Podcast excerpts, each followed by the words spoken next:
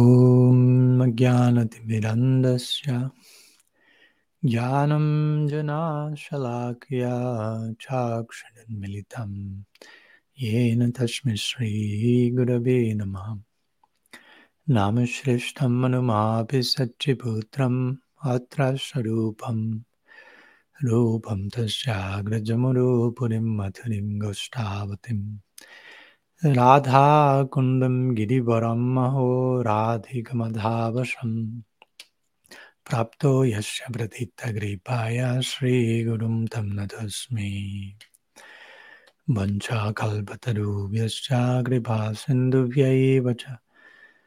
पतितानं भवानेभ्यो वैष्णवेभ्यो नमो नमः। निखिलाश्रुतिमौले रत्नमालदिति निराजितापदपङ्कजन्त अजीमुक्तकुलैरुपश्यामनं परितस्त्वं हरिनां संश्रयामि। अनारभितचरिं चिजात्करुणयावतीर्णाकलौ समार्पयितमुन्नतोज्ज्वलरासंसभक्तिः श्रियं हरिपुरता सुन्दरद्युतिकदां वसन्दीपिदहम् सदा हृदये खन्दरे स्फुरतो वा सचिनन्दना जानुलम्बिता भुजो कनकावदातो। सङ्कीर्तनैकपितरो कमलायतक्षु। विश्वम्बरो द्विजावरो जुगधर्मपाल। वंदे जगत्प्रियकरो करुणावतारु। लादिनि शक्तिस्वरूपाय गौराङ्गसुहृदाय च भक्तशक्तिप्रदनाय गदाधर नमोऽस्तुते हे कृष्णा करुणा सिन्धो दीनबन्धो जगत्पते गोपेश गोपीककन्थराधाकन्थ नमोऽस्तुते राधे वृन्दवनादिश करुणमृतवाहिनि कृपया निजपादब्जादस्यन्मह्यं प्रदीयतम्। भक्त्या विहीनाय अपराधलक्षाय। क्षिप्ताश्चाकमादितरङ्गमादि। कृपामयि त्वं शरणं प्रपानं बृन्देन्मस्ते चरणारविन्दम् Bendit Masti Charanarabindam.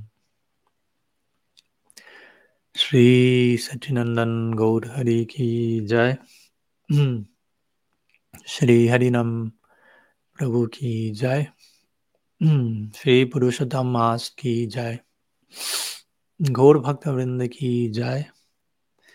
Gaur Preman Hari Hari Bo.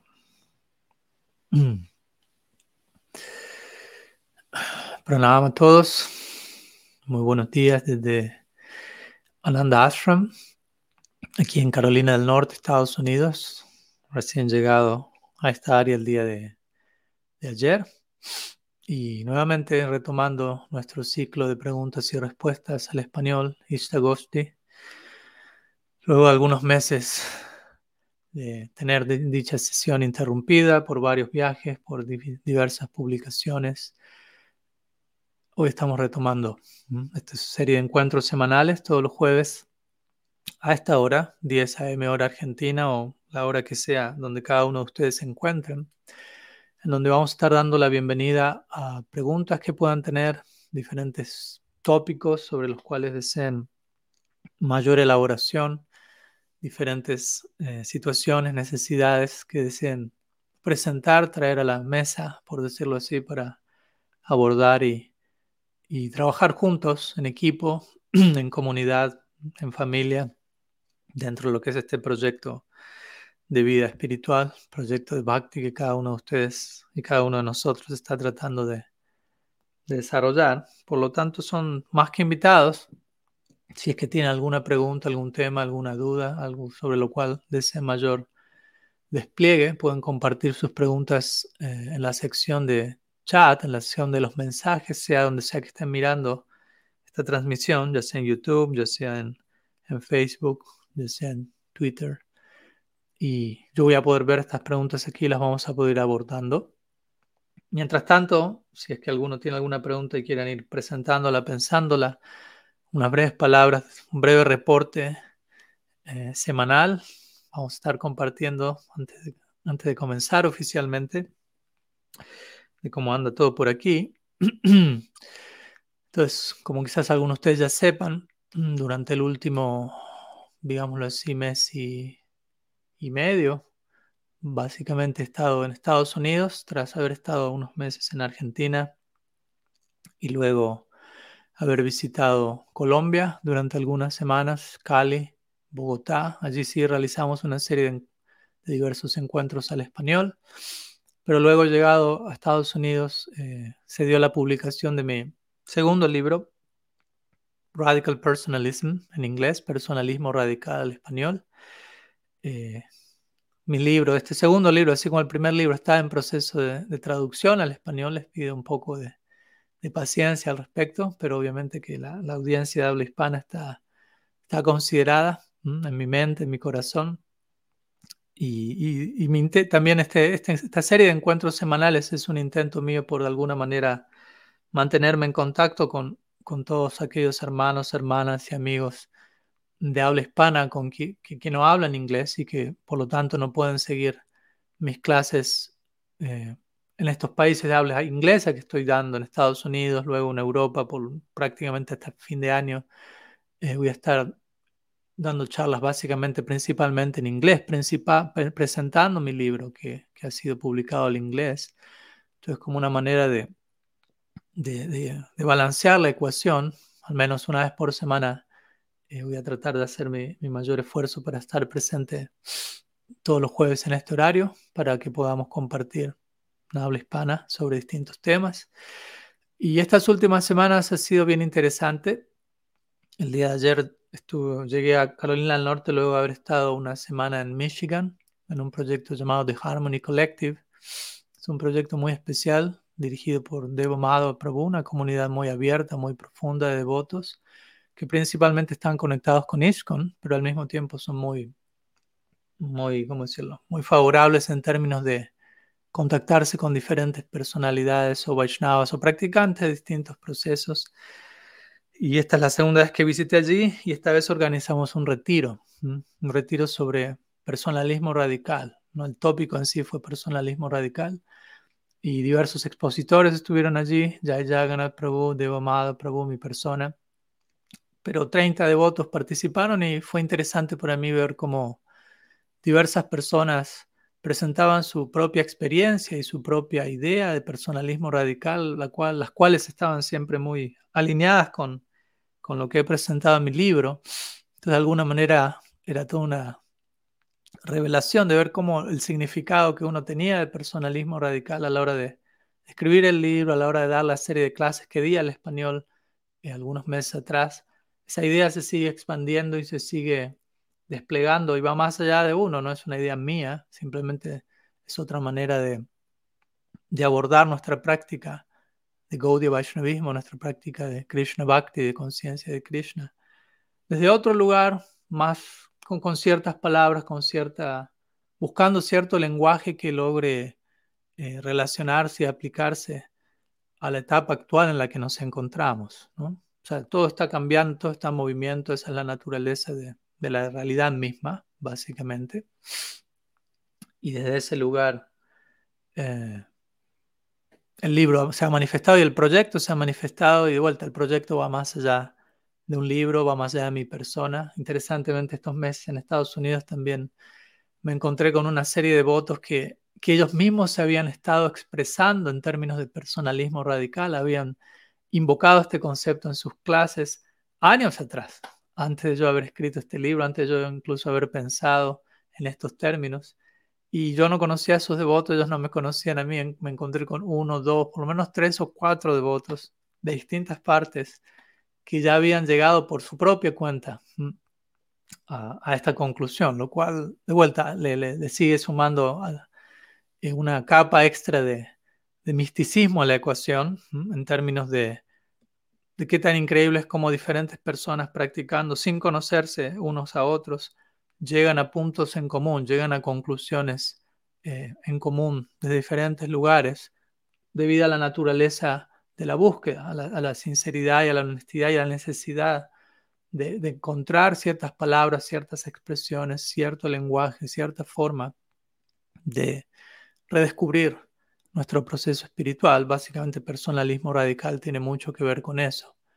Con continuar practicando no, es, en ninguna forma un, intento por desanimar a, a, alguien de la tradición en la que está participando, en este caso Gaudiya Vaishnavismo principalmente, sino más bien invitarnos a encontrar una nueva forma de ser un, un Vaishnava, un devoto, seguir redescubriendo nuestra participación en esta escuela, entendiendo que no hay límite a cuánto y cómo podemos ser un devoto, ser un Gaudiya Vaishnava. No hay límite a la profundidad, a la dinámica en constante evolución y expansión de nuestra tradición, como cualquier otra tradición mística.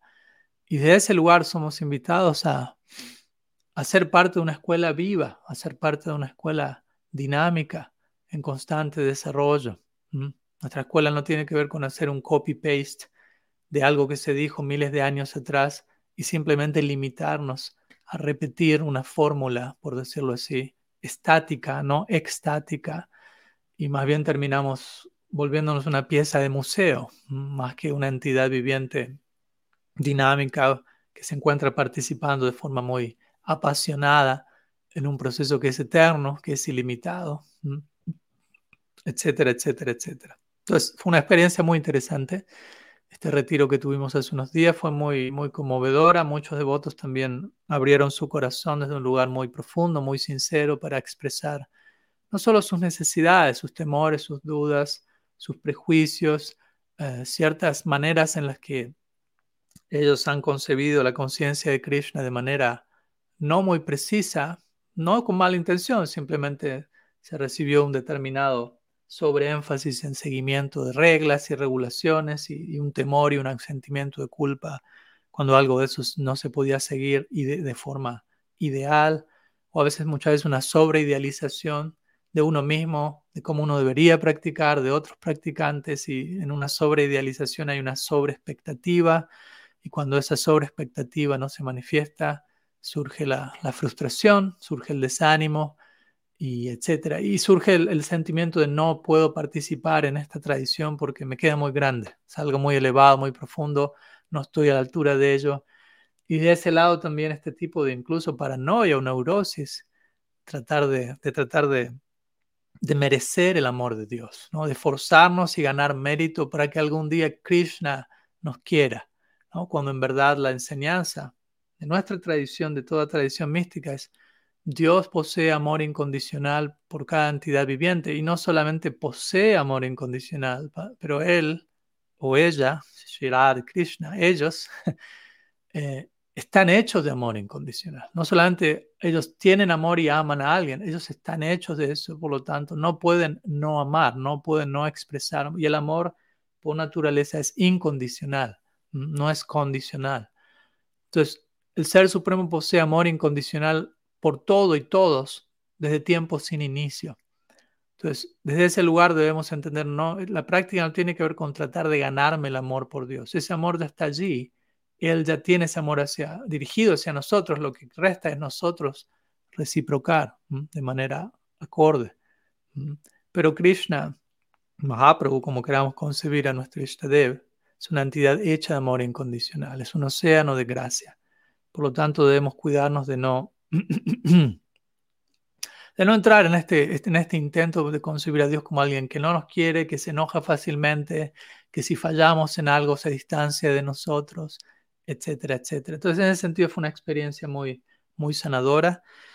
Eh, y, digo todo esto porque también de alguna manera este ciclo de encuentros, aunque obviamente no es presencial, nos estamos encontrando de manera eh, online, trata de invocar ese mismo espíritu, ¿no? de tratar de crear un espacio sagrado, de tratar de crear un recipiente seguro en donde cada uno de nosotros podemos eh, expresar nuestra vulnerabilidad, básicamente. Uno no va a expresar su vulnerabilidad a menos que se sienta seguro, pues de otra manera uno va a estar aterrorizado de expresar su vulnerabilidad, uno va a percibir un riesgo de abuso, de explotación.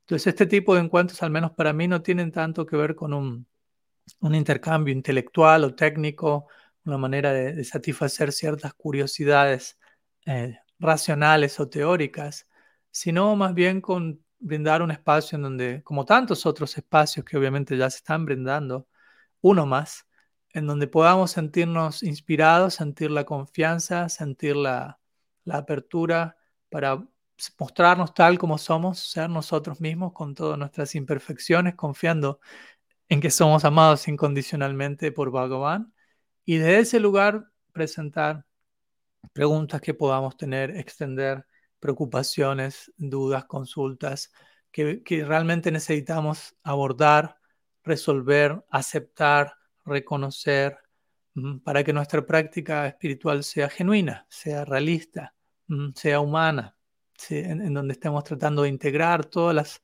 las fases de nuestra existencia. Entonces, perdón por esta introducción un tanto extensa, pero siendo que estamos, este es el, primer encuentro de este eh, ciclo que estamos recomenzando, quería contextualizar un poquito cuál va a ser idealmente el humor de, de, este, de esta serie de encuentros y desde qué lugar vamos a intentar estar compartiendo. Así que aprecio su, su paciencia, aprecio su presencia, aprecio su, su escucha. Aprender a escuchar es algo muy, muy, muy importante en el viaje del amor. y bueno, vamos a comenzar. Dicho eso, con un breve reporte de cómo estuvieron estos últimos días, vamos a comenzar con algunas preguntas que veo que aquí ya están siendo enviadas y como digo, aquellos que, se acaban de conectar, si tienen alguna consulta o algún comentario, lo pueden compartir en los diferentes eh, chats, secciones de comentarios en donde estén conectados ahora y eventualmente los vamos a estar compartiendo en la medida que dé el tiempo. Entonces, aquí tenemos una primera pregunta de Pundarik, nombre secular Camilo, Giral, Camilo Giraldo. Dice, tengo una duda que ha estado rondando en mi mente hace unos meses. Hmm, yes, Brahman, ¿es consciente o inconsciente? Hay subdivisiones de Brahman. Bien, muchas gracias por la pregunta. Entonces, Brahman, para aquellos que de alguna manera no están del todo introducidos a la, terminología Gaudiya Vaishnava, Brahman es una de las tres facetas del absoluto. Entonces, Brahman significa, o sea, hay tres facetas. Obviamente, el absoluto es ilimitado. Uno de los tantos nombres del absoluto es Ananta, que significa ilimitado. Por lo tanto, no podemos limitar al ilimitado a poseer tres facetas o tres niveles de comprensión o abordaje. Es una manera general de dividir o de, describir estas experiencias, pero en verdad estamos hablando de incontables, ilimitadas expresiones del ilimitado, del absoluto. Entonces, en la tradición Gaudiya Vaishnava, se hablan de estas tres facetas, Brahman, Paramatma y Bhagavan. Vadanti tattvavidas tattvam madvayam brahmeti paramatmeti bhagavan iti shabdyate. Menciona el Srimad Bhagavatam, uno de los versos más importantes sobre el cual Srila Jiva Goswami elabora todo su. Entonces allí se describe que la realidad última, tattva, es advaigyan, significa conciencia no dual. Eh, no voy a entrar en detalle de eso, escribí todo un capítulo en mi libro al respecto y está en mi serie de personalismo radical cuando hablamos de pensamiento no dual, lo cual es un punto muy importante. En última instancia, la realidad es no dual. Con las palabras de la Prabhupada, el uno sin segundo, no existe un absoluto y un segundo absoluto, existe un único absoluto y todo lo que existe depende de ese centro, de ese absoluto y todo lo que existe está relacionado con ese absoluto como centro y por ende interrelacionado entre sí. En ese sentido es no dual. No hay dualidad, no existe una realidad y una segunda realidad desconectada, aislada, independiente de esa primera. Y luego se expresa que esta realidad no dual se puede concebir en términos de Brahman, Paramatma y Bhagavan. Ahora bien, Brahman, Paramatma y Bhagavan, antes de responder a la pregunta, una pequeña introducción a ella, Brahman, Paramatma y Bhagavan no son tres entidades separadas. Nuevamente, primeramente se establece Advaigyan, Tattva. La realidad es sustancia no dual, conciencia no dual. Entonces, Brahman, Paramatma y Bhagavan no son tres personalidades separadas la una de la otra. Es importante entender esto porque muchas veces nuestra práctica, y esto lo menciono en mi libro, especialmente para nosotros como Gaudiya Vaishnavas, nuestra, nuestra tradición posee tantas, presenta tantas facetas del Ser Supremo, tantos ilimitadas, eh, ilimitados descensos divinos, avatars, ¿no? Kurma, Matsya, Baraha, Nrsimhadev, Parasura, Krishna, Mahaprabhu, Kalki Avatar, Narayan, etcétera, etcétera, etcétera. Que si no tenemos una apropiada base no dual, de entender cómo la realidad no dual, vamos a empezar a concebir a cada una de estas facetas del absoluto en términos dualistas, vamos a ser politeístas, vamos a terminar dirigiéndonos a Nishrimha como si fuese una persona distinta a Mahaprabhu, a Mahaprabhu como si fuese alguien distinto a Narayan, a Narayan como si fuese alguien distinto a Varahadev, cuando en verdad estamos hablando de una misma entidad no dual que se presenta en diferentes facetas. Entonces eso es importante entender. Entonces, Brahman, Paramatma y Bhagavan en realidad no se refiere a tres eh, absolutos separados, sino en las palabras de Srila Jiva Goswami, en su Bhagavad Sandarbha, que justamente de vuelta es una elaboración de este verso del Bhagavatam que habla de Brahman, Paramatma y Bhagavan. Su Paramatma Sandarbha, eh, perdón, Bhagavad Sandarbha Jiva Goswami menciona que Brahman, Paramatma y Bhagavan se refiere a tres niveles de concepción del absoluto, o sea, tres niveles de acercamiento al absoluto de nuestra parte, de nuestra parte. En otras palabras, para dar un ejemplo, el ejemplo que viene a mi mente es un, eh, un subte. En Argentina lo llaman subte, no sé cómo lo llaman en otros países. Subterráneo, en inglés es subway, el tren que va por debajo de la tierra en todo caso. O puede ser un tren también, pero el, subterráneo es más específico, porque el subterráneo proviene de un túnel oscuro. Entonces, yo puedo estar esperando el subterráneo y mirar por el túnel y a distancia primeramente no veo nada. Eventualmente veo una luz que se acerca, el subterráneo. Eventualmente veo un vagón, además de la luz. Y eventualmente el vagón se, se detiene delante mío y se abre y hay todo, todo un mundo dentro del vagón. Hay personas, hay interacción, hay dinámica individualizada.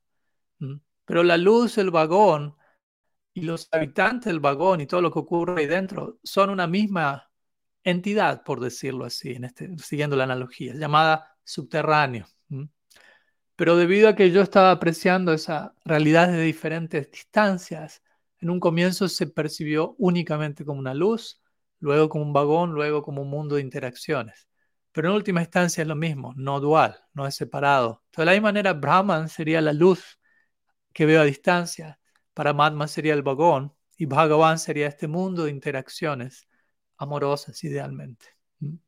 Entonces, primeramente esto para dejar en claro esta, esta base de que Brahman, Paramatma y Bhagavan siendo eh, no diferentes en un sentido a ver, diferentes en un sentido, pero no diferentes al mismo tiempo. Así como nos gusta enfatizar la diferencia que permite la interacción individual al mismo tiempo. No estamos hablando de tres personas distintas, recordemos. De hecho, un nombre de Krishna es Brahman. Brahman no necesariamente se refiere a un aspecto eh, no diferenciado del absoluto. También Brahman puede referirse al absoluto en cualquiera de sus formas. En los Upanishads el término Brahman muchas veces aplica Bhagavan, como en el Srimad Bhagavatam encontramos Aho Bhagyam Aho Bhagyam Nandan Gopa Sanjan Mitram Paramanandam Purna Brahma Sanatanam. Allí en el Bhagavatam, Brahmaji está glorificando a Krishna como Purna Brahman, como el Brahman supremo, el Brahman completo, el absoluto, en, todo su esplendor.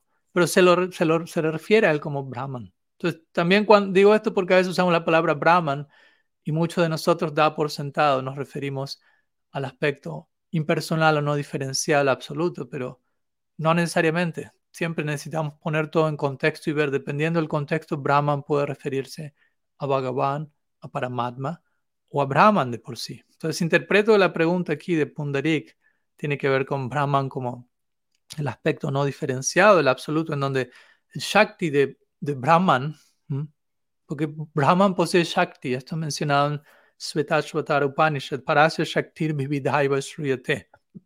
Brahman posee potencias o energías, y estas potencias, estos Shaktis, son los que permiten la interacción. Swarup Shakti, Tatastha Shakti, Maya Shakti, los que permiten la interacción personalizada. Ahora, en el nivel de abordaje del absoluto llamado Brahman, estos Shaktis no están operando, por decirlo así. Y en ese sentido, la experiencia de Brahman es no diferenciada, como se la describe en el, Shastra muchas veces. ¿No? Por lo tanto, aquel que aspira a esa experiencia, existe un proceso para eso llamado Gyan, existe una meta llamada Brahma Sayuja, que básicamente tiene que ver con fundir mi sentido del ser en la experiencia de Brahman. Y por lo tanto, en esa experiencia no hay, no hay un, sentido del ser separado de Brahman. Y por lo tanto, técnicamente hablando, no hay experiencia. Ya que para que haya experiencia tiene que haber alguien que experimente y algo que es experimentado. Pero si esa diferencia de alguna manera desaparece de la conciencia de uno, no podemos hablar de experiencia.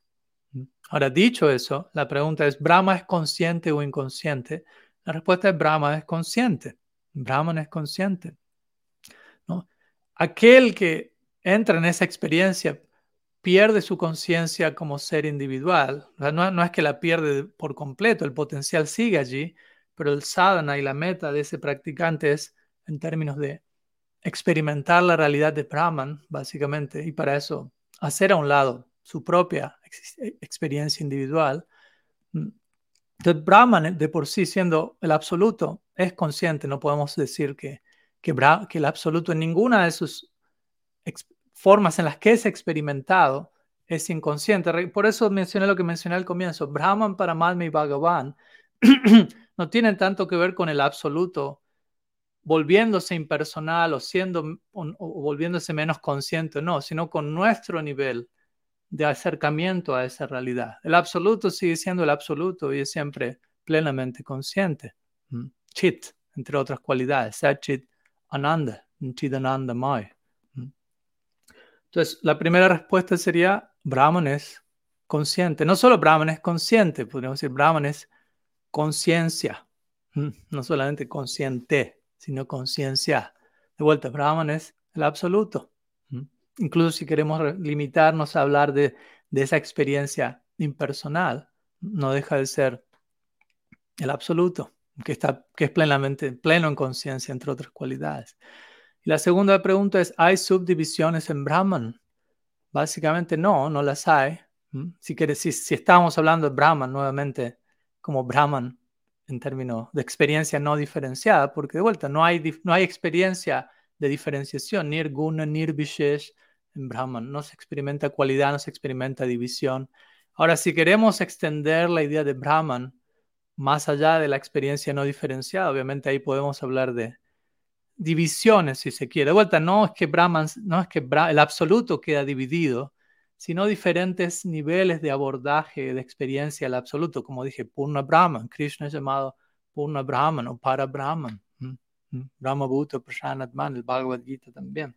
Entonces, de ese lado, si se gusta, podemos hablar de divisiones en, los que, en las que diferentes personas experimentan este mismo absoluto no dual. Brahman, Paramatma, Bhagavan, y dentro de ello ilimitadas variantes, porque Bhagavan no es solamente una, única experiencia, ¿no? Aishwarya, Madhurya, diferentes formas, etcétera, etcétera. Entonces espero que sume, que sea clara la, respuesta. Muchas gracias por la pregunta. Vamos con la siguiente eh, pregunta enviada por Gor Kripa mm, Das. Dice así. ¿Cuál es la importancia de la prédica, entendiendo que la tiene, cuando comprendemos que cada alma tiene un destino o aspecto de Dios a alcanzar? O en otras palabras, ¿por qué imponer en última instancia a que los demás les guste el rojo cuando existen otros colores? ¿Lo hacemos solo porque es mi color favorito?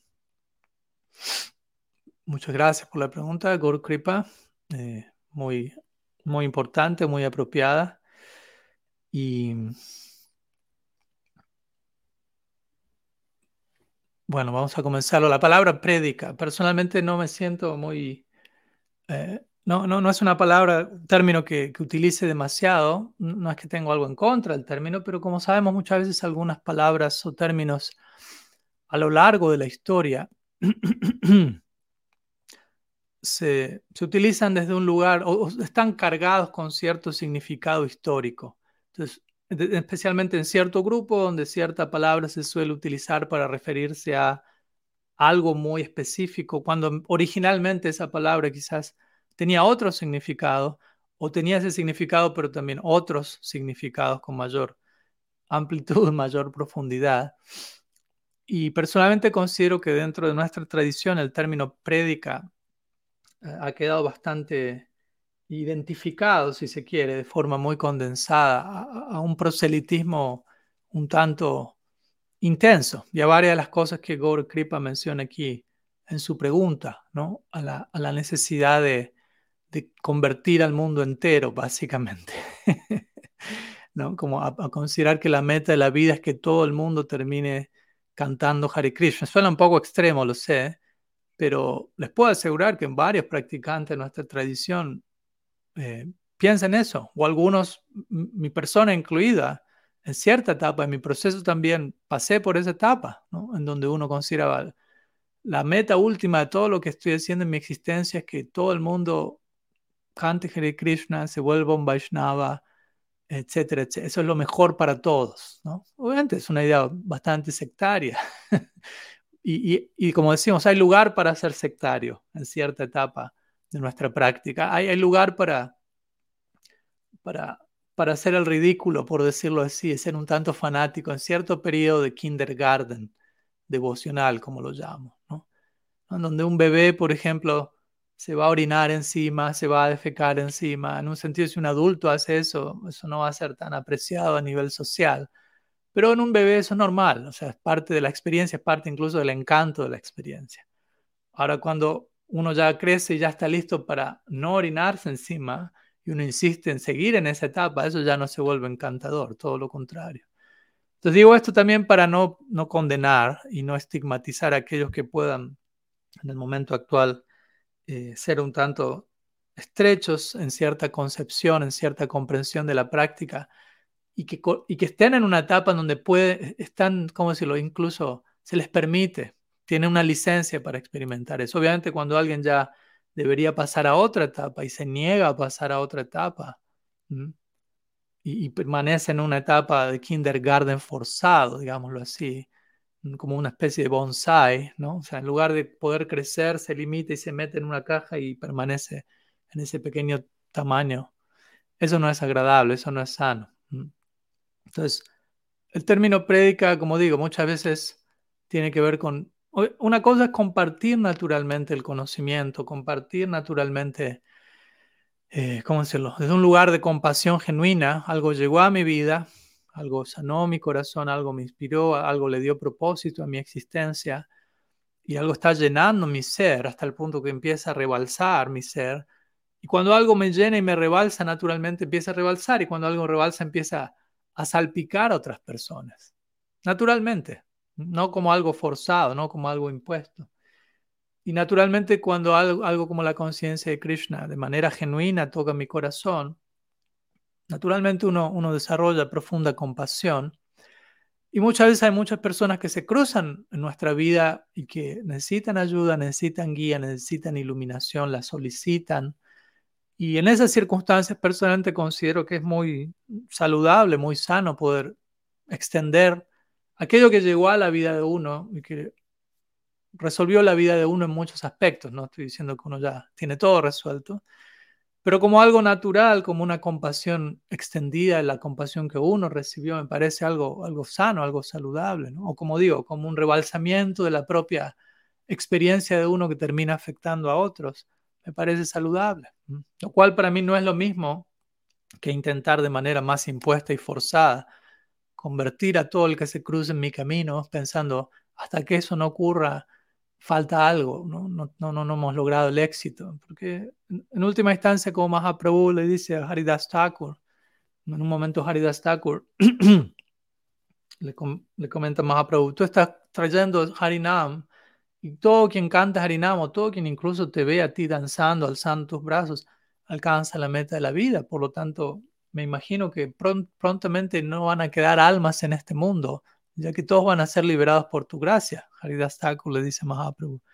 Mahaprabhu es, rápidamente le responde diciendo que no, ya que Haridas Thakur estaba preocupado, bueno, si todas las almas se liberan, ¿qué va a pasar con este mundo? ¿Qué va a pasar con el Srishti Lila, con la creación material? Se va a ir a la ruina, ya que no van a haber jivas, no van a haber almas aquí. Pero Mahaprabhu aclara rápidamente, existen un ilimitado número de jivas. Entonces no es que una vez que ciertas almas se liberan, cada vez quedan menos en este plano y cada vez hay más en el mundo espiritual y va a llegar un punto donde todas quedaron del otro lado liberadas y aquí no hay nadie y ya cancelamos el Srishti Lila. No, todo es ilimitado. Bhagavan es ilimitado, como hablábamos antes. Sus Shaktis son ilimitados. Por lo tanto, existe un incontable número de almas.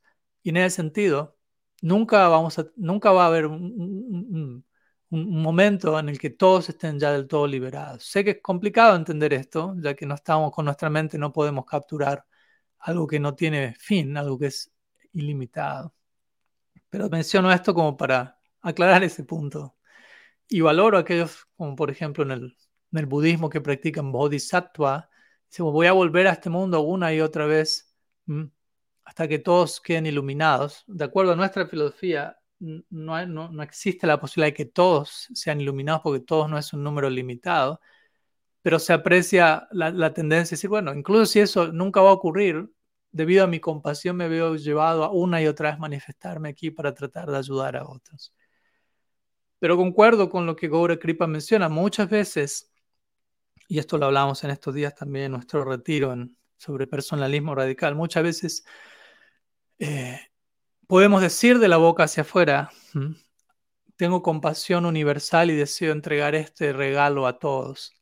Pero muchas veces, no digo siempre, pero en ciertas ocasiones no, no es precisamente compasión universal lo que hay en el trasfondo, sino muchas veces la necesidad de que otras personas hagan lo que yo estoy haciendo. ¿Por qué? Porque yo no estoy aún del todo convencido yo mismo de lo que estoy haciendo, por lo tanto necesito que todos los demás lo estén haciendo para que ellos me terminen de convencer, estoy en el lugar correcto, estoy haciendo lo correcto porque todos los demás están haciendo eso. Inconscientemente quizás esto pueda estar pasando en cierto nivel en nuestro intento de ayudar a otros. Muchas veces entonces es importante que no, no, no que entremos en neurosis, pero sí que tengamos cierta introspección y discernimiento y nos preguntemos mucha, una y otra vez, ¿desde qué lugar quiero extender este mensaje? ¿Desde qué lugar estoy compartiendo este conocimiento? ¿Desde qué lugar eh, estoy queriendo ayudar a otros? ¿Desde un lugar realmente inmotivado? ¿O realmente con una expectativa y un apego al resultado de que aquellos a quienes me cruzo se tienen que hacer devotos, tienen que hacer lo que yo hago, porque si no mi intento no fue exitoso. Porque realmente si compasión genuina es desapegada al fruto. Como dijimos hace un rato, estamos hablando de amor incondicional. Tu amor incondicional quiere decir, no solamente estoy ayudando a alguien que quizás eh, actuó de manera muy, muy errada y en un sentido técnico no se merece esa ayuda, aunque sí la necesita, no solamente eso es amor incondicional, también amor incondicional es extiendo mi ayuda a alguien sin estar apegado a cómo esa otra persona tenga que responder o no. No es que únicamente te ayudo si te vuelves un devoto. No, no voy a tratar de ayudarte sin estar apegado a si te vuelves un devoto o no. Eso es verdadera compasión universal, amor incondicional. Pero sí, a veces, muchas veces, nuestra idea de, de ayudar a otros, como dice aquí el ejemplo, es lo hago solo porque es mi color favorito. Entonces, desde ese lugar eh, es importante que, decir que nuestra extensión de ayuda a otros sea un lugar eh, desinteresado, en ese sentido, ¿no? Desde un lugar imparcial, desde un lugar compasivo, y eso puede tomar tiempo, ¿no? Y puede tomar tiempo, y tomar tiempo significa dedicarnos a, a nuestro propio proceso, a trabajar sobre nuestro propio proceso, porque técnicamente hablando, eh, va a ser más difícil salvarnos a nosotros mismos que salvar a otros. ¿Y a qué me refiero con esto? Obviamente, en un sentido no puedo salvar a otros si no estoy primeramente yo mismo salvado. Y tampoco puedo, si estoy salvado, no es que voy a poder salvar a otros. También la otra persona tiene que elegir dejarse salvar o dejarse ayudar. Pero me refiero a que muchas veces entramos en esto de quiero ayudar y salvar al mundo como una excusa y un escape de nuestra propia necesidad de primeramente salvarnos a nosotros mismos, no como algo egoísta, sino como algo necesito iluminarme, necesito avanzar, necesito desarrollar amor divino, necesito abocarme a una práctica en donde pueda más y más intensamente implorar por esa gracia. Y muchas veces eso no es fácil, muchas veces entrar en nuestro mundo interno, trabajar con toda la, toda la complejidad que hay que integrar, que hay que armonizar dentro de nuestro mundo interno, reconocer temores, reconocer prejuicios, reconocer obstáculos que todavía están en el camino, muchas veces son mucho más complejo, doloroso, indeseable, que evadir todo eso, hacer de cuenta que eso no está allí, simplemente tratar de ayudar a otros y salvar a otros, cuando nosotros mismos todavía tenemos tanto por, por trabajar. Entonces, en ese sentido, yo diría, tiene que ser o algo proporcional para que nuestra prédica, o de vuelta personalmente quizás usaría otra palabra, para, para, que nuestra diseminación del mensaje, para que nuestra ayuda a otros sea realista y genuina, personalmente diría, tiene que ser eh, en base a qué tanto estamos trabajando dentro de nosotros mismos, no como un escape a ello, no como un intento forzado de que otros, de vuelta, se, se vuelvan parte de mi club, parte de mi elite, parte de mi tribu, para yo concluir, ah, estoy en lo correcto porque todo el mundo está haciendo lo mismo. De vuelta, que todo el mundo está haciendo algo no significa, y que yo también lo haga, no significa que, que porque haya mayoría en cantidad esté en el lugar correcto.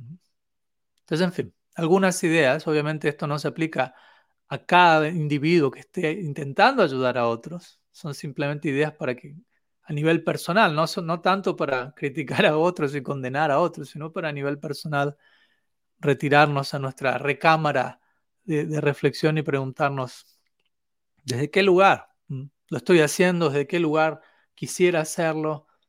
Etcétera, etcétera, etcétera. Mm. Bueno, seguimos. Siguen habiendo algunas otras preguntas, unas cuantas. Gracias por, por compartir tantas. No, no estoy seguro si voy a poder llegar a todas. Como ustedes me conocen, están viendo, quizás no, no doy respuestas precisamente en formato sutra en dos, tres minutos. Pero bueno, vamos a tratar de abordarlas todas. Si alguna queda pendiente, para que sepan, la voy a guardar y la voy a poner primero en orden para retomar la semana próxima. Entonces, una siguiente pregunta de My Love Store Internacional dice, si nos puedes recordar el concepto de que este mundo es parafernalia para servir al Supremo y no un lugar de sufrimiento. Sí, por supuesto, un gusto poder recordar esta idea, eh, la cual es una idea central de mi último libro. De hecho, el, último capítulo de mi libro, que es el capítulo básicamente más largo de todo el libro, gira en torno a este tema, básicamente. Se llama Desenterrando el cielo. Eh, y básicamente tiene que ver con descubrir el mundo espiritual aquí en la tierra. Por eso utilizo esa simbología, desenterrar el cielo, encontrar el mundo espiritual en la tierra, no concebir a Dios a futuro y lejos, sino en el momento presente y en lo inmediato, lo cual es una orientación completamente diferente en nuestra práctica. Muchas veces muchos de nosotros practican con esta idea.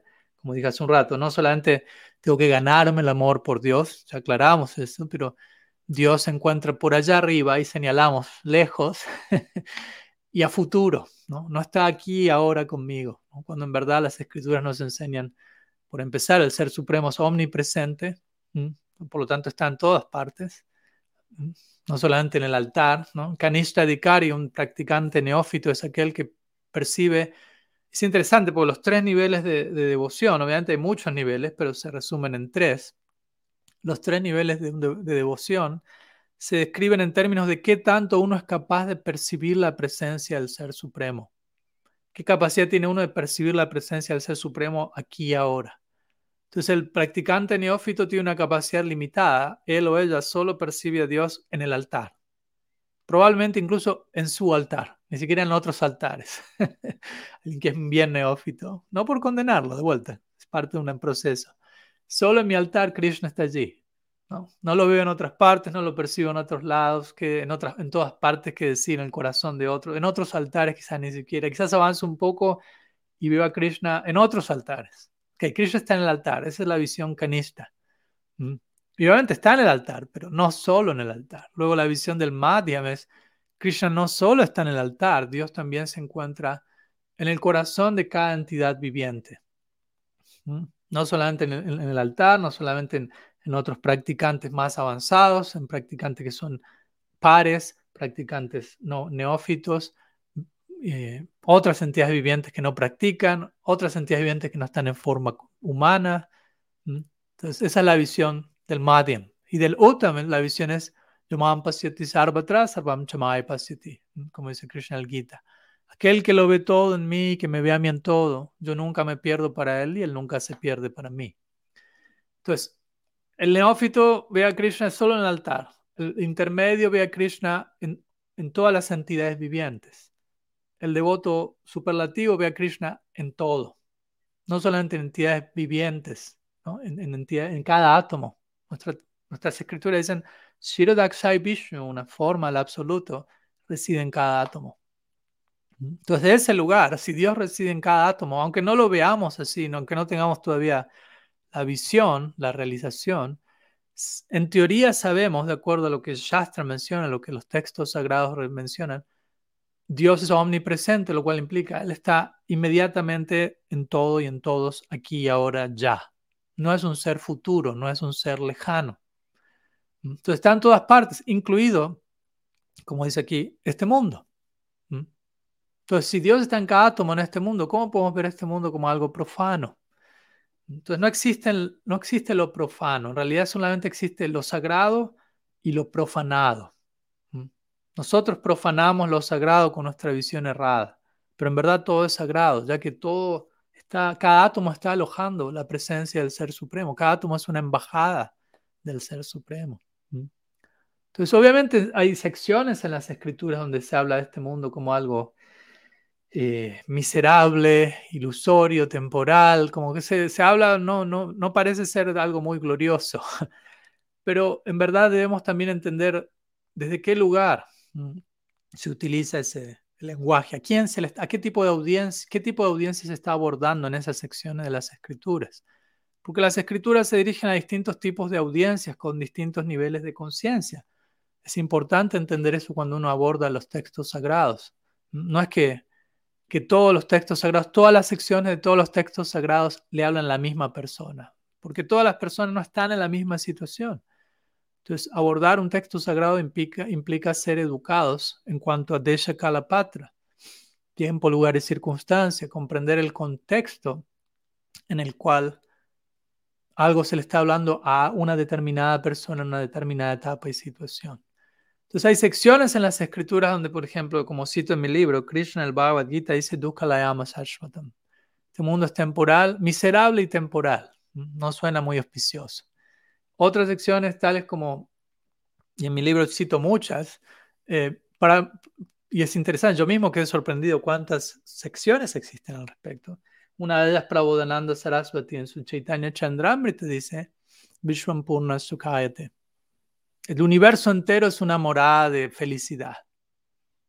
Entonces, encontramos algo aparentemente contradictorio y la manera de armonizar declaraciones aparentemente contradictorias en el Shastra es samanya, ¿no? Hay que reconciliar, no es elegir la, declaración que me queda más cómoda y que más me gusta y obviar y rechazar la otra, sino integrar las dos y entender por qué se dice una cosa y por qué se dice la otra. Entonces, cuando las escrituras hablan de este mundo como algo malo, no es que el mundo sea malo, sino que le están hablando a aquellos que están dirigiéndose a este mundo con una actitud explotativa, con una actitud egoísta. Entonces, de manera preventiva se les menciona eso, así como si un niño quiere meter el dedo en el enchufe con las manos mojadas y la madre sabe, si hace eso, no la va a pasar bien. Entonces, quizás no tiene tiempo, y ella sabe, mi hijo quiere hacer eso. Y ella sabe, no, no hay tiempo, no, hay, no es el momento para explicarle todo el detalle técnico de cómo va a morir electrocutado. Entonces la madre va a decirle, ese enchufe es malo, hay un monstruo adentro del enchufe, te va a morder. Como para que el niño no vaya en esa dirección. Y, luego de eso va a haber lugar para otras explicaciones, pero hay una, un tipo de, declaración preventiva de emergencia. No es que el enchufe es malo y hay un monstruo ahí, pero viendo el abordaje del niño y la inconsciencia del niño de lo que está a punto de pasar, la madre va a, a, dirigir, va, a tomar como recurso ese lenguaje. Entonces, de la misma manera, a veces las escrituras ven a alguien que quiere dirigirse al mundo material queriendo meter el dedo en el enchufe, queriendo explotar egoístamente las escrituras, si este mundo es temporal, temporal y miserable. Pero cuando alguien tiene un conocimiento debido, las escrituras van a expresarse en otros términos, como acabo de mencionar, o como la pregunta aquí también menciona. Este mundo es parafernalia para servir al Supremo. Eso es citado por Prabhupada Bhaktisiddhanta. Él diría, él menciona, en el plato de Arctic tenemos incienso, lámpara, agua, etc. Y todo esto representa tierra, agua, fuego, aire y éter, los cinco elementos Panchamahabhutas que componen básicamente todo en esta creación. y él dice entonces, siendo que todo en esta creación está hecho de esos elementos y lo que hay en el plato de Arctic está hecho de estos elementos. Ese plato ártico representa todo este mundo material. ¿Qué hacemos con eso? Lo ofrecemos a Krishna. Todo este mundo es Shakti, destinado al servicio de Shakti Man. Energía destinada al servicio de la fuente toda energía. Entonces, de ese lado, él diría, este mundo es para parafernalia potencial a ser ofrecida en servicio al Supremo. ¿Mm? Entonces no es un lugar de, es un lugar de sufrimiento si malinterpretamos el propósito de este mundo, si no aprendemos a relacionarnos con este mundo desde el lugar correcto. Pero no es que el mundo en sí es la fuente del sufrimiento. La fuente del sufrimiento es nuestra propia avidya o ignorancia que nos lleva a relacionarnos con este mundo o con lo que fuere desde un lugar distorsionado. Entonces, algunas palabras al respecto. Eh, obviamente se puede decir mucho más, como digo, un capítulo más extenso de mi libro fue sobre ello, ojalá que esté traducido prontamente. vamos a continuar con algunas otras preguntas. Eh, vamos a dedicar algunos minutos más.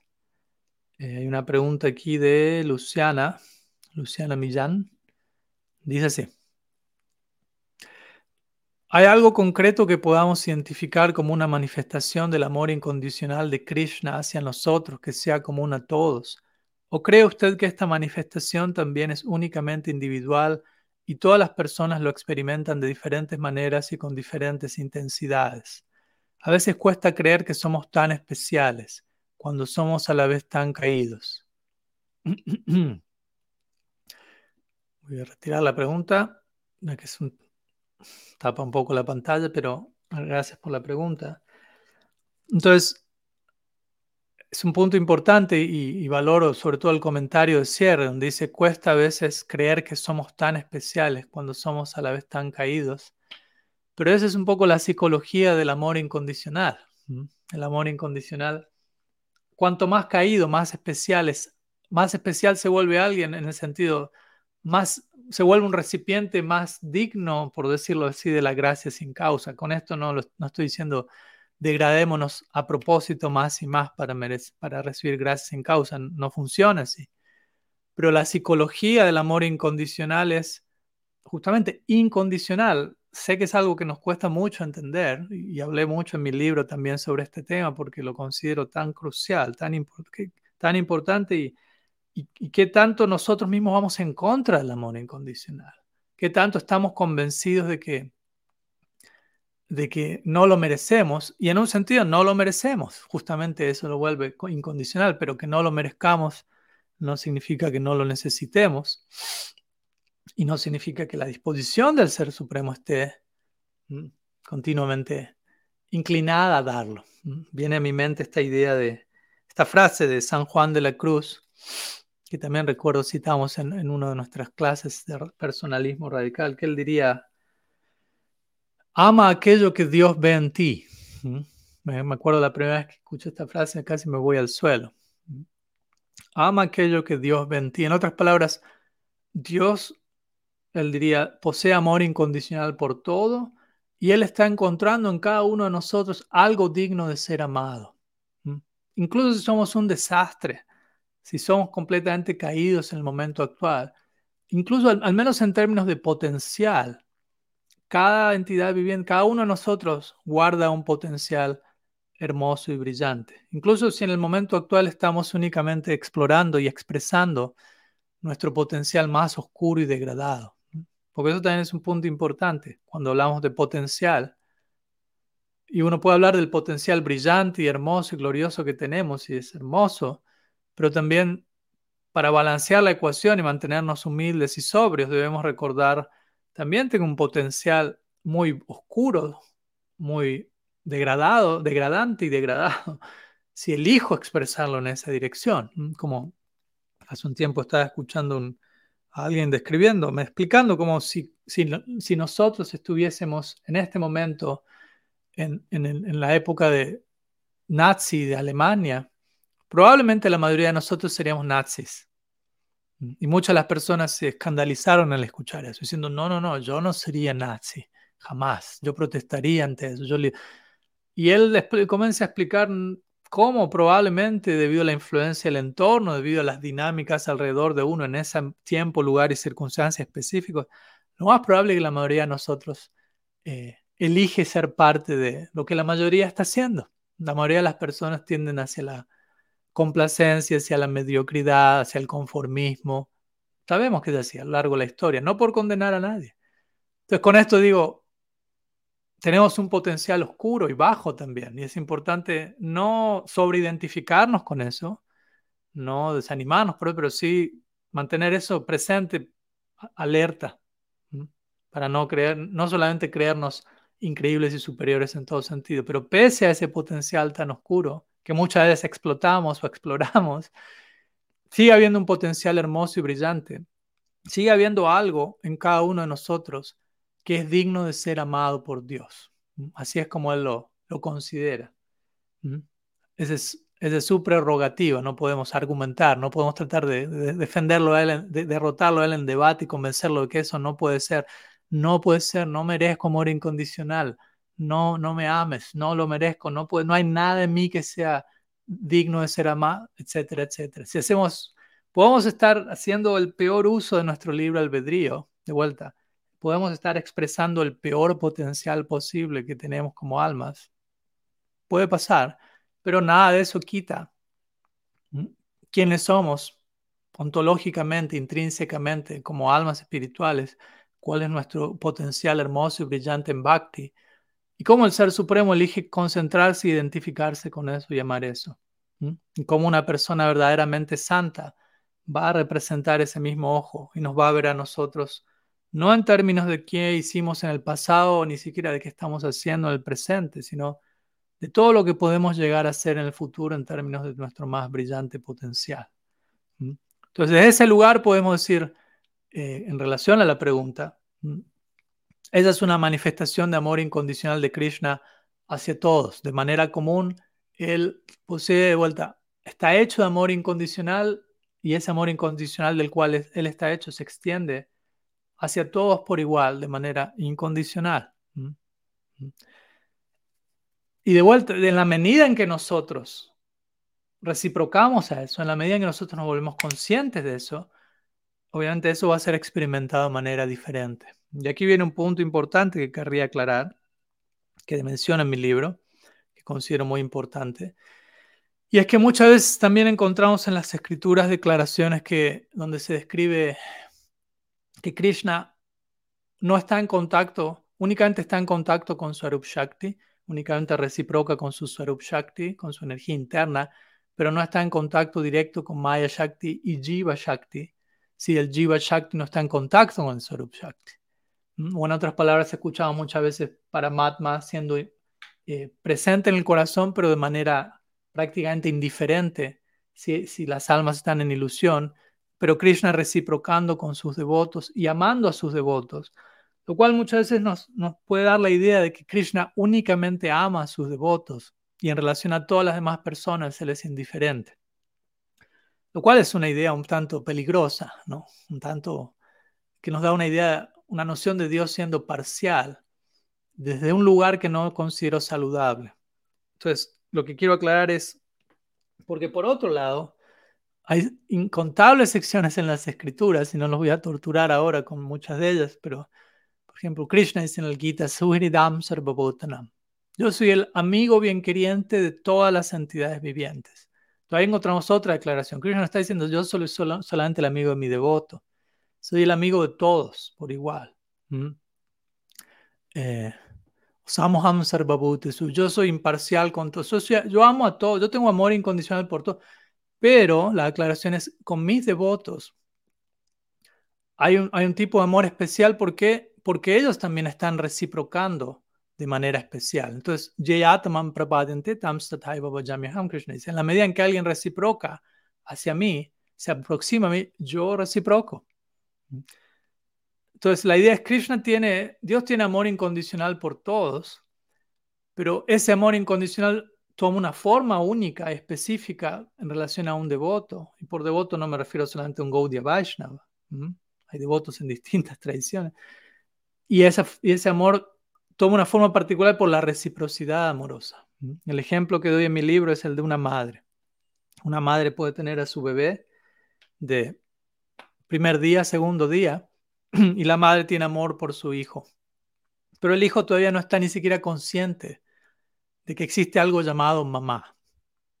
Todavía no llegó a su, su conciencia, no floreció, digámoslo así, hasta el punto de volverse consciente quizás ni siquiera de sí mismo en ese momento, qué decir de otras entidades vivientes. intuitivamente, de manera instintiva, el niño busca el refugio, busca la alimentación, pero no, no está consciente, no, no es que mi mamá, como uno ahora como adulto sabe, ah, tengo mi mamá, tengo mi papá, tengo esto, esto. Entonces la madre ama a su hijo, pero el hijo en un sentido no está ni siquiera consciente de que existe su madre. Entonces en ese sentido el hijo no reciproca en ese aspecto, al amor incondicional de la madre. Pero no quiere decir que la madre no tenga amor incondicional, lo tiene desde el mismo comienzo. En la medida en que el hijo va creciendo y se vuelve un joven, un adulto, toma conciencia, ah, existe algo llamado mamá, y mamá me, ha amado y me ha dado tanto incondicionalmente. Entonces, naturalmente viene la reciprocidad amorosa. Y cuando el hijo reciproca con su madre, ese amor incondicional que la madre tenía desde el mismo comienzo toma otra forma para reciprocar con el amor de su hijo. Toma otra forma que es más intensa, que es más profunda, sigue siendo amor incondicional, pero toma una forma única en reciprocidad a el acercamiento de su hijo. Entonces podemos aplicar ese mismo ejemplo al Ser Supremo y nosotros.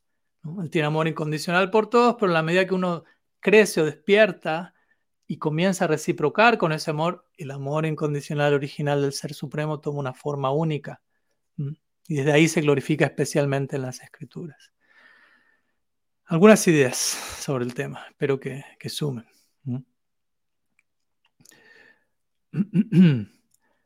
Vamos con otra pregunta. Vamos a dedicar algunos minutos más. Hay, hay varias. Gracias por todo ello. Eh, una pregunta de, de Jana Sarma, Prabhu, que aparece aquí con su nombre civil, José Gabriel Oliva Brile. La pregunta dice así. Uno de los principios regulativos es la no intoxicación. Y solemos pensar que el hecho de no fumar o tomar alcohol, ya por no hacer eso, ya cumplimos con el requisito, pero obviamos otros tipos de toxicidad, como alimentos procesados, emociones, pensamientos, hábitos. ¿Me ayuda, por favor, a tener más claridad en la esencia de este principio y algunas consideraciones? Muchas gracias por la pregunta. Eh, es interesante porque muchas de las preguntas que están haciendo son basadas en muchos de los temas que, que incluí en mi libro. O sea, que parece ser que han leído mi libro, aunque sé que no lo leyeron porque muchos de ustedes sé que no hablan inglés, pero aprecio la, sincronicidad, ¿no? donde muchas de estas preguntas están eh, bien, bien conectadas con, con temas sobre los que he estado hablando últimamente en mis clases, donde estoy presentando el libro, cosas sobre las, sobre las que, que he incluido en mi libro sobre personalismo radical. Y una de ellas es el tema de esta pregunta, los principios regulativos y y cómo entendemos los principios regulativos, qué, qué tanto extendemos el significado de cada regulación a un acto específico o algo mucho más amplio, más profundo y más complejo de seguir. Recuerdo que mi libro, por, dar un ejemplo antes de ir al, ejemplo que se da en la pregunta, En mi libro doy el ejemplo de no consumir carne. Y obviamente algo que, comienzo, que, describo, que menciono también, que considero importante es cuidémonos de no concebir nuestra práctica en términos de no, en términos de no hacer ciertas cosas, ¿no? Si alguien nos pregunta, bueno, ¿en qué se basa su práctica? Espero que su respuesta no sea, no consumo carne, no me intoxico, no participo en juegos de azar, no me ocupo en sexo ilícito. Únicamente todo lo que hago es en términos de no hacer algo.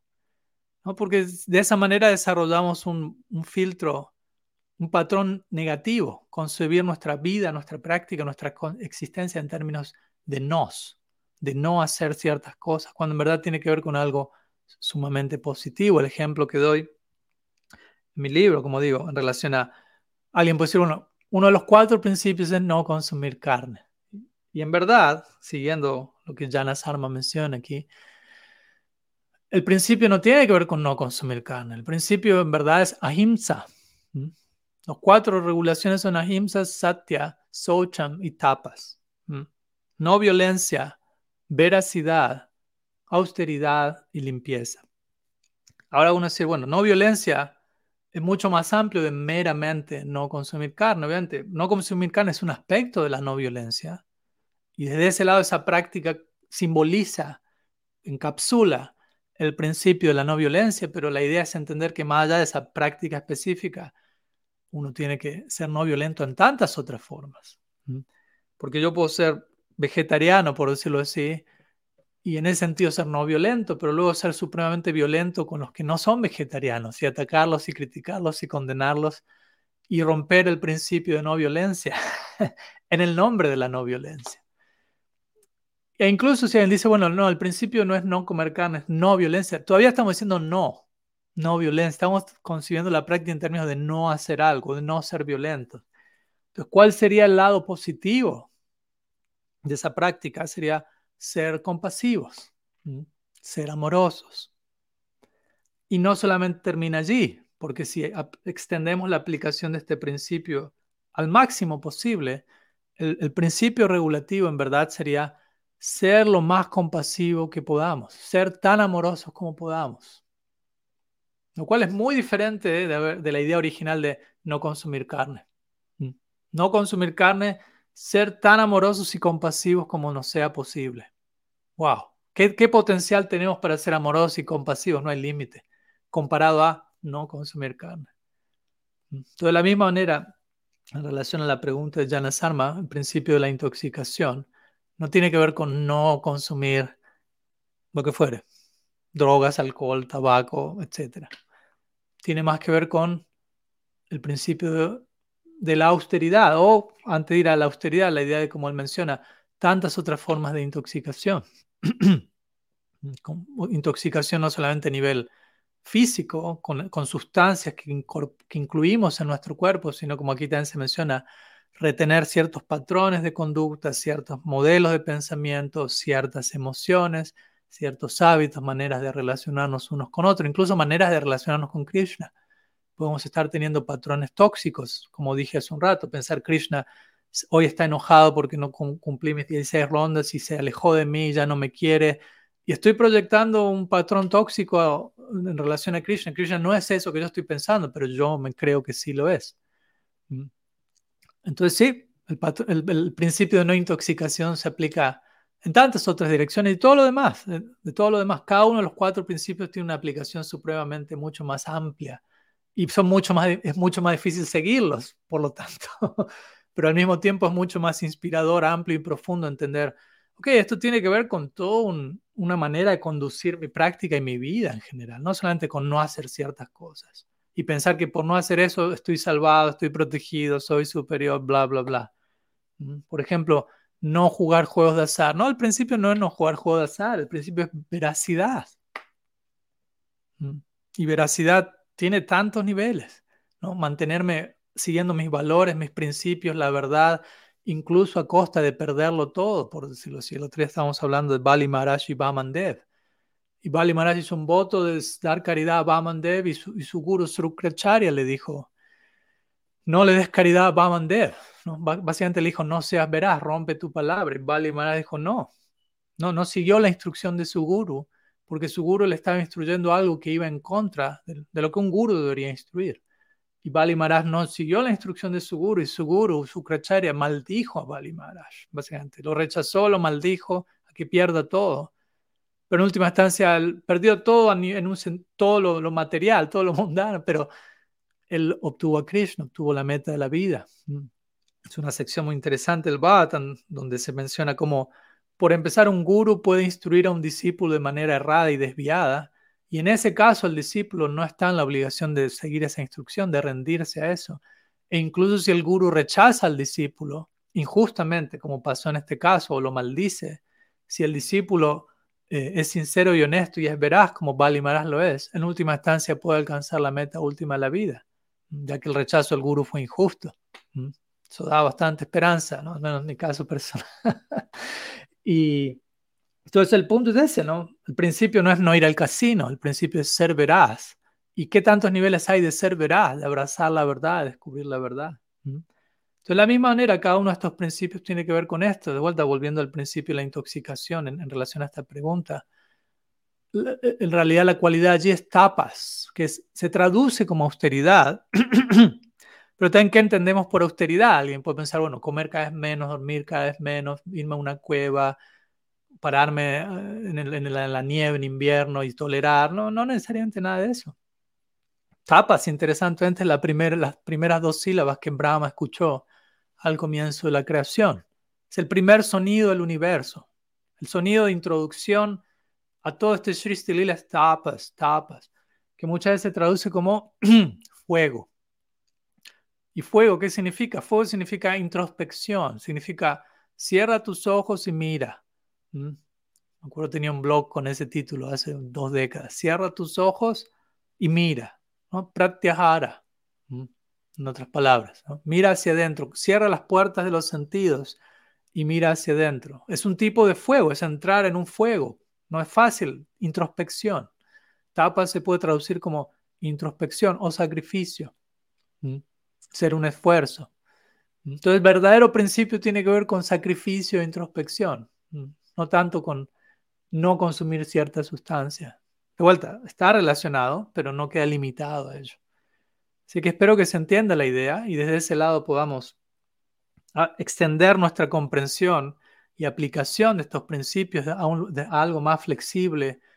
Y más flexible no para relajarnos y y, romper los principios, sino lo contrario, más flexible implica más amplio, más profundo, y la aplicación del principio se extiende y se vuelve un compromiso más complejo, pero más hermoso.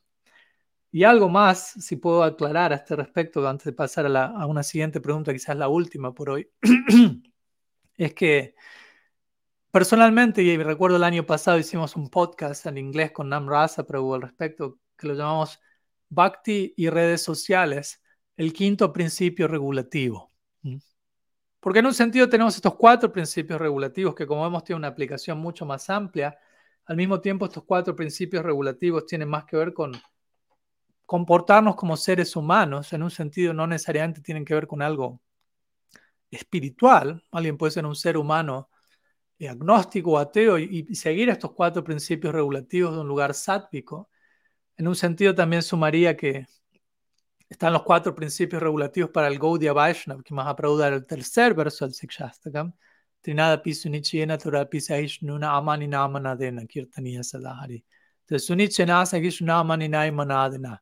Humildad, tolerancia, dar respeto, no esperar respeto en el marco de cantar el santo nombre. Son otros cuatro principios regulativos, cuatro pilares para nosotros. Pero a esto le sumo un quinto principio regulativo que tiene que ver con redes sociales ya que en las redes sociales generalmente muchos de nosotros terminan rompiendo los otros cuatro principios regulativos. ¿no? no somos veraces, presentamos una imagen de nosotros al mundo que no es real, que es una fachada en muchos aspectos. Nos intoxicamos desde muchos lugares contemplando ciertas cosas, criticando a otros, somos violentos, eh, sexo ilícito, bueno, no limpieza, pornografía, prostitución, tantas cosas ocurren en el mundo online donde nadie sabe que yo estoy haciendo eso. Obviamente, alguien sabe siempre, Krishna está en mi corazón. Pero mi punto es que no hay regulaciones en las escrituras, pues no había redes sociales en, la época en que el Shastra fue revelado.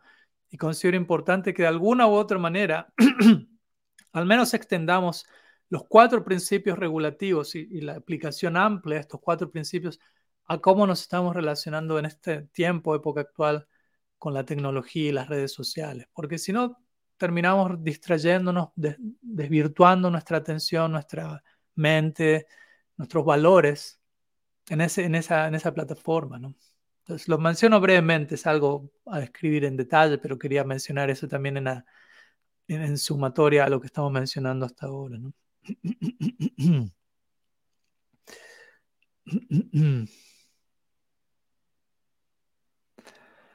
Bueno, vamos con una última pregunta, aunque aquí veo que, que hay muchas más. Así que muchas gracias. Las voy, como digo, las voy a reservar para el próximo encuentro, pero vamos con una que, aparece en distintas secciones, una enviada por Carlos Azuero Tejada, si no me equivoco, desde Cali, Colombia. Así que buenos días, Carlos. Y, y él comenta lo siguiente. Crecí como católico Hoy me siento muy atraído por lo que vivo con la tradición Gaudía Vaishnava, por la sabiduría de los textos sagrados, y aún así siento temor por equivocarme.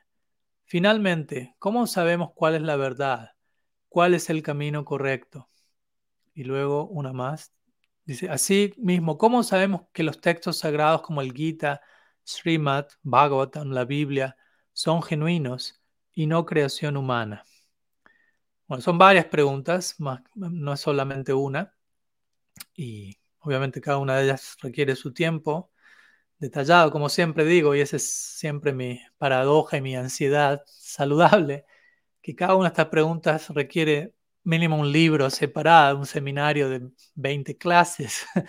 de alguna manera es, bueno, ¿cómo respondo esto en 5 o 10 minutos? Pero digo esto para que también nunca piensen, ok, Maharaj me dio esta respuesta, ya está, esa es la respuesta definitiva, final, no hay ninguna, nada más que agregar a eso. No, no es así. Solamente estoy diciendo algo, estoy tocando un punto dentro de una línea eterna. Y siempre podemos seguir charlando estos mismos temas desde nuevos ángulos, de nuevos niveles de profundidad. O sea que mantengámonos siempre abiertos a mayores revelaciones. Entonces, varios de los practicantes de Gaudiya Vaishnavismo en Occidente, sobre todo diría, crecieron como católicos o como cristianos, al menos en denominaciones más diversas. Y obviamente es una cosa, no, no necesariamente debe ser un, problema para la otra, ya que en última instancia tradiciones místicas como el Gaudiya Vaishnavismo, como el cristianismo y otras tradiciones, todas ellas eh, son genuinas y son procesos eh, fidedignos que nos conducen al absoluto.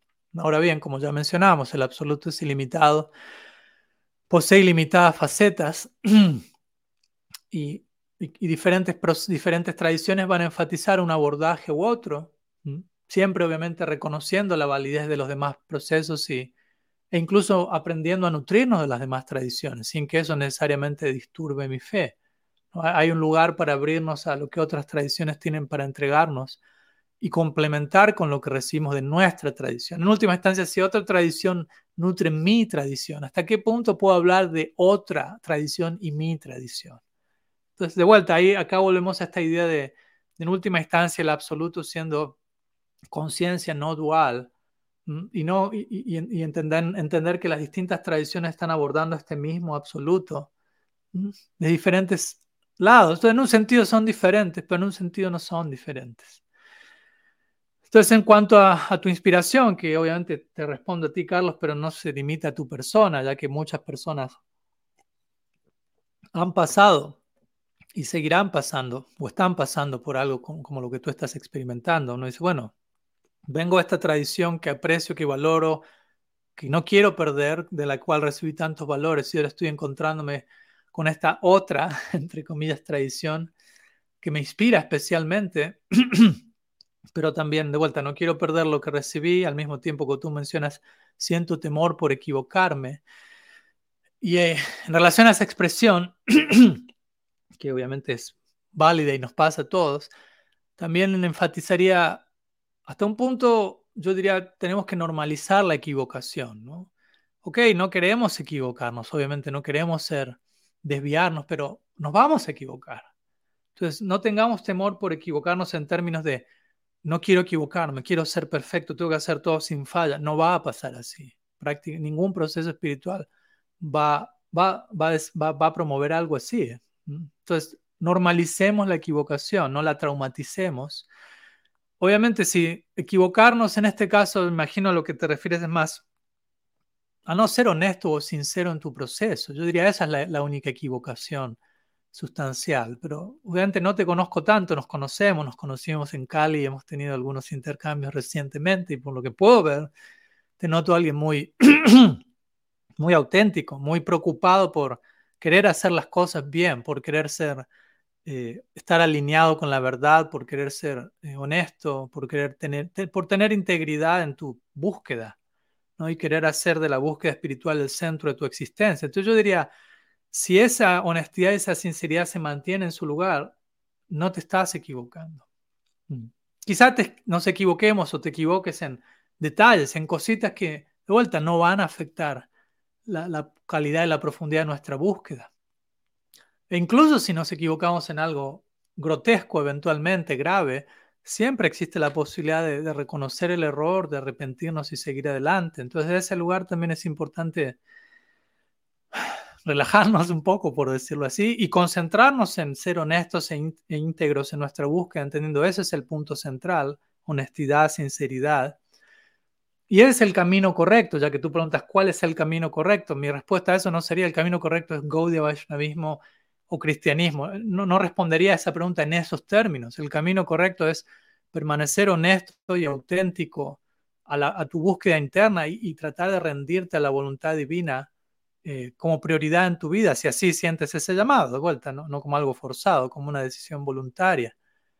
Ese es el camino correcto. Y eso te va a llevar a una dirección u otra, eso va a tomar una forma u otra, que hasta un punto podemos anticipar y controlar y manipular para que se dé de determinada manera. Eso va en contra de justamente entregarnos a la voluntad divina. Entonces yo diría que, que de ese lado tratar de preocuparte sanamente por mantenerte honesto, abierto y confiar en que el Ser Supremo está en tu corazón viendo esa integridad, protegiéndola, guiándola, iluminándola y llevándote a encontrarte con senderos y personas en tu vida que van a ir iluminándote en una dirección y tú vas a poder tomar decisiones en base a esas experiencias. Entonces eso por un lado. Y para luego, en relación a tu última pregunta, ¿cómo sabemos que textos sagrados como el Gita, Srimad Bhattan, la Biblia, son genuinos y no creación humana? Primeramente yo aclararía que algo que es creación humana no necesariamente es algo no genuino. ¿Me explico? O sea, un ser humano puede ser genuinamente inspirado por Dios. Obviamente quizás prefieras no llamar a eso creación humana, puedes llamarlo revelación divina a través de un ser humano, pero mi punto es, algo puede ser provenir de un ser humano y ser genuinamente genuino, debido a ser inspirado desde un lugar completamente puro y trascendental. Entonces, ¿cómo sabemos que textos como el Gita, el Bhattan, la Biblia y otros son genuinos y no, y no algo, yo diría, y no algo imperfecto, relativo, filtrado por, por imperfección humana, si se quiere.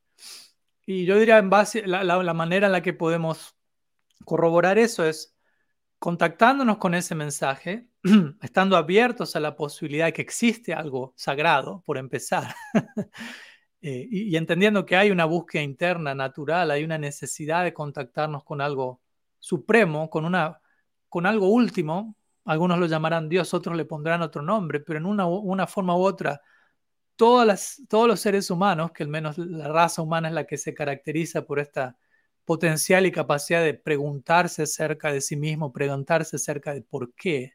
Otras especies no están indagando cualitativamente cuál es el propósito de la existencia, etc. Entonces, en la raza humana vemos que existe esta indagación, esta preocupación.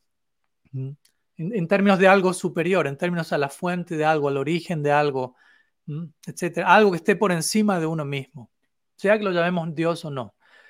Entonces, de ese lado, abiertos a esa posibilidad, existen este tipo de, de mensajes sagrados que se mantiene durante miles de años y, que escuchamos que grandes personalidades han alcanzado exaltados niveles de iluminación, de amor divino, siguiendo las instrucciones de esas obras. Porque en un sentido es fácil negar a Dios, relativamente, comparativamente, es fácil, Dios no existe, no lo veo, etc. Pero es más difícil negar el amor por Dios, cuando ese amor por Dios aparece personificado en la vida y obra de tantas santos y personalidades que existieron en nuestros tiempos, que existen, que podemos ver y conocer, ¿qué tanto podemos negar eso? Y esa persona me va a decir, yo llegué aquí siguiendo el Bhagavad Gita, siguiendo el Bhagavatam, siguiendo la Biblia, dependiendo de la tradición. Alguien puede decir, Dios no existe, pero ¿qué tanto puedo negar el, ejemplo de vida de un San Francisco de Asís, por dar un ejemplo? Krishna no existe, pero ¿qué tanto puedo negar todo lo que ocurrió a partir de alguien como Srila Prabhupada? Entonces, la, invitación es a tener una experiencia personal de, ok, estas escrituras entregan un estilo de vida, entregan un conocimiento, una sabiduría que he llevado a la práctica, lleva un tipo de experiencia personal única e innegable. Entonces, desde ese lado podemos corroborar si este texto es genuino o no, como, como, algo como experimental. Voy a poner esto a prueba. Falina farichete, dice el Shastra. ¿no? Uno juzga el árbol por los frutos. Entonces, si el árbol de las escrituras, si las escrituras de hecho, Nigama, Kalpa, Teror, Galitan, Falan, las escrituras son descritas como un árbol de los deseos, Kalpa, Briksha, producen determinados frutos. Entonces, si yo me subo a ese árbol, siguiendo la analogía, y saboreo uno de esos frutos, y eso me genera a mí una experiencia, pratyaksha, eso se conoce en sánscrito, experiencia personal directa, que es muy importante. Yo puedo entrar en contacto con Shabda, que significa sonido revelado o un texto sagrado. Shabda se dice que es la, la, evidencia última para percibir la realidad. Pero al mismo tiempo, Shabda, entrar en contacto con el sonido revelado, no tiene sentido si no hay pratyaksha, si no hay una experiencia personal que yo tengo en relación a ese sonido, a ese conocimiento. Al final del día eso es lo que va a definir todo, la experiencia que yo tuve. Si uno le pregunta a cualquier practicante espiritual, ¿por qué estás haciendo esto? ¿Por qué sigues esta tradición? ¿Por qué sigues esta escritura? Ojalá que su respuesta sea debido a ciertas experiencias que tuve y no tanto porque me dijeron que lo haga por presión social, por pertenecer a un grupo. Esa no es la razón, sino porque tuve una experiencia personal que fue completamente innegable, conmovedora, de otro mundo que nunca tuve antes y que surgió como resultado de yo seguir la sabiduría, el conocimiento de estos textos. Entonces, debemos darnos el tiempo para tener ese tipo de experiencias y eso no solamente ocurre al comienzo, ¿no? y uno tiene esa experiencia que me vuelvo parte de esta tradición. Sigo siendo parte de esa tradición, sigo perteneciendo a esa tradición con el tiempo, justamente a la medida que sigo teniendo experiencias que van confirmando más y más como todo esto no solo es real, sino en un punto ya no, no necesito confirmar si era real o no, sino qué tan real es esto. Y obviamente no hay límites a qué tan real todo esto es. Por lo tanto, esa es una invitación a la eternidad para mantenernos profundizando más y más y más y seguir reconfirmando, revalidando nuestra participación en esta tradición. Y con esto concluyo haciendo círculo completo y volviendo a lo que dije al comienzo de la charla de hoy, que era que el personalismo radical en última instancia tiene que ver con seguir redescubriendo nuestra tradición, perdón, y seguir encontrando nuevas maneras de seguir practicando, sea Gaudiya Vaishnavismo u otra tradición, desde un lugar más profundo, más renovado, y no hay límite a eso, siendo que la realidad espiritual está siempre evolucionando, siempre desplegándose, y esa invitación también se extiende a nosotros. Así que espero que sumen algo esas palabras. Nuevamente muchas gracias Carlos y todos ustedes por las preguntas que hoy compartimos y las que no pudimos compartir, que voy a estar guardando para la siguiente semana. Y un gusto estar nuevamente aquí con todos ustedes luego de, algunos meses y poder tener estos encuentros eh, al español, donde también son invitados a presentar sus inquietudes y nos estamos viendo el próximo jueves, mismo horario, mismo canal. Sriman Mahaprabhu ki jai, Sri Harinam Prabhu ki jai, Purushotam Brat ki jai, Gaur Bhakta Vrind ki jai. Gaur Pramanand Hari Bol Vancha Kalpataru Yasha Kripa Sindhu Bhyaiva Cha Patitanam Pavanebhyo Vaishnavebhyo Namo Namaha Ananta Koti Vaishnava Brinda ki Jai, Gaura Gaura Haribo.